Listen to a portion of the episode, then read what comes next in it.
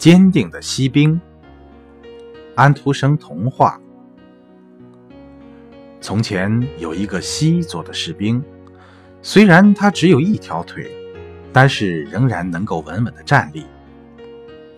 锡兵站着的桌子上有一个小舞娘，她举着双手，一条腿抬得非常高，但丝毫没有失去平衡。她倒是可以做我的妻子呢，锡兵心里想。于是他目不转睛地望着舞娘。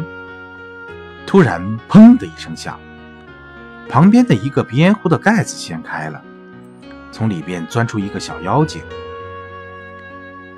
锡兵，妖精说：“把你的眼睛放老实一点。”可锡兵装作没有听见。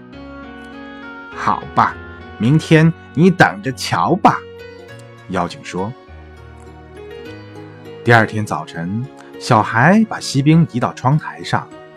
忽然，窗子自己开了。锡兵从三楼一个倒栽葱跌到了地上，被两个路过的小孩搁进了漂在水上的纸船中。不一会儿，锡兵沉到了水里，一条大鱼把它吞了下去。过了一段时间后，这条鱼东奔西撞，做出了许多可怕的动作。后来，它突然变得安静起来。接着，一道像闪电似的光线射进了鱼的体内。一个声音大喊道：“锡兵！”原来，这条鱼已经被捉住。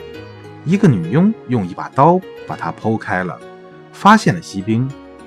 女佣把它拿到了客厅里，让大家看看这位在鱼腹里做了一番旅行的了不起的人物。锡兵又来到了从前的那个房间，又看到了那位可爱的舞娘，他们相互凝视，没有说话。正在这时，小孩把锡兵拿起来扔进了火炉里。这当然又是那个小妖精在捣鬼。锡兵觉得身体在慢慢的融化。这时，门忽然开了，一阵风闯进来。吹起了那位小舞娘，她就像仙女一样，飞到锡兵身边，化为火焰。第二天，当女佣把炉灰倒出去的时候，她发现锡兵已经成了一颗小小的锡心，而小舞娘的那颗亮晶晶的装饰品，深深地印在了锡心上。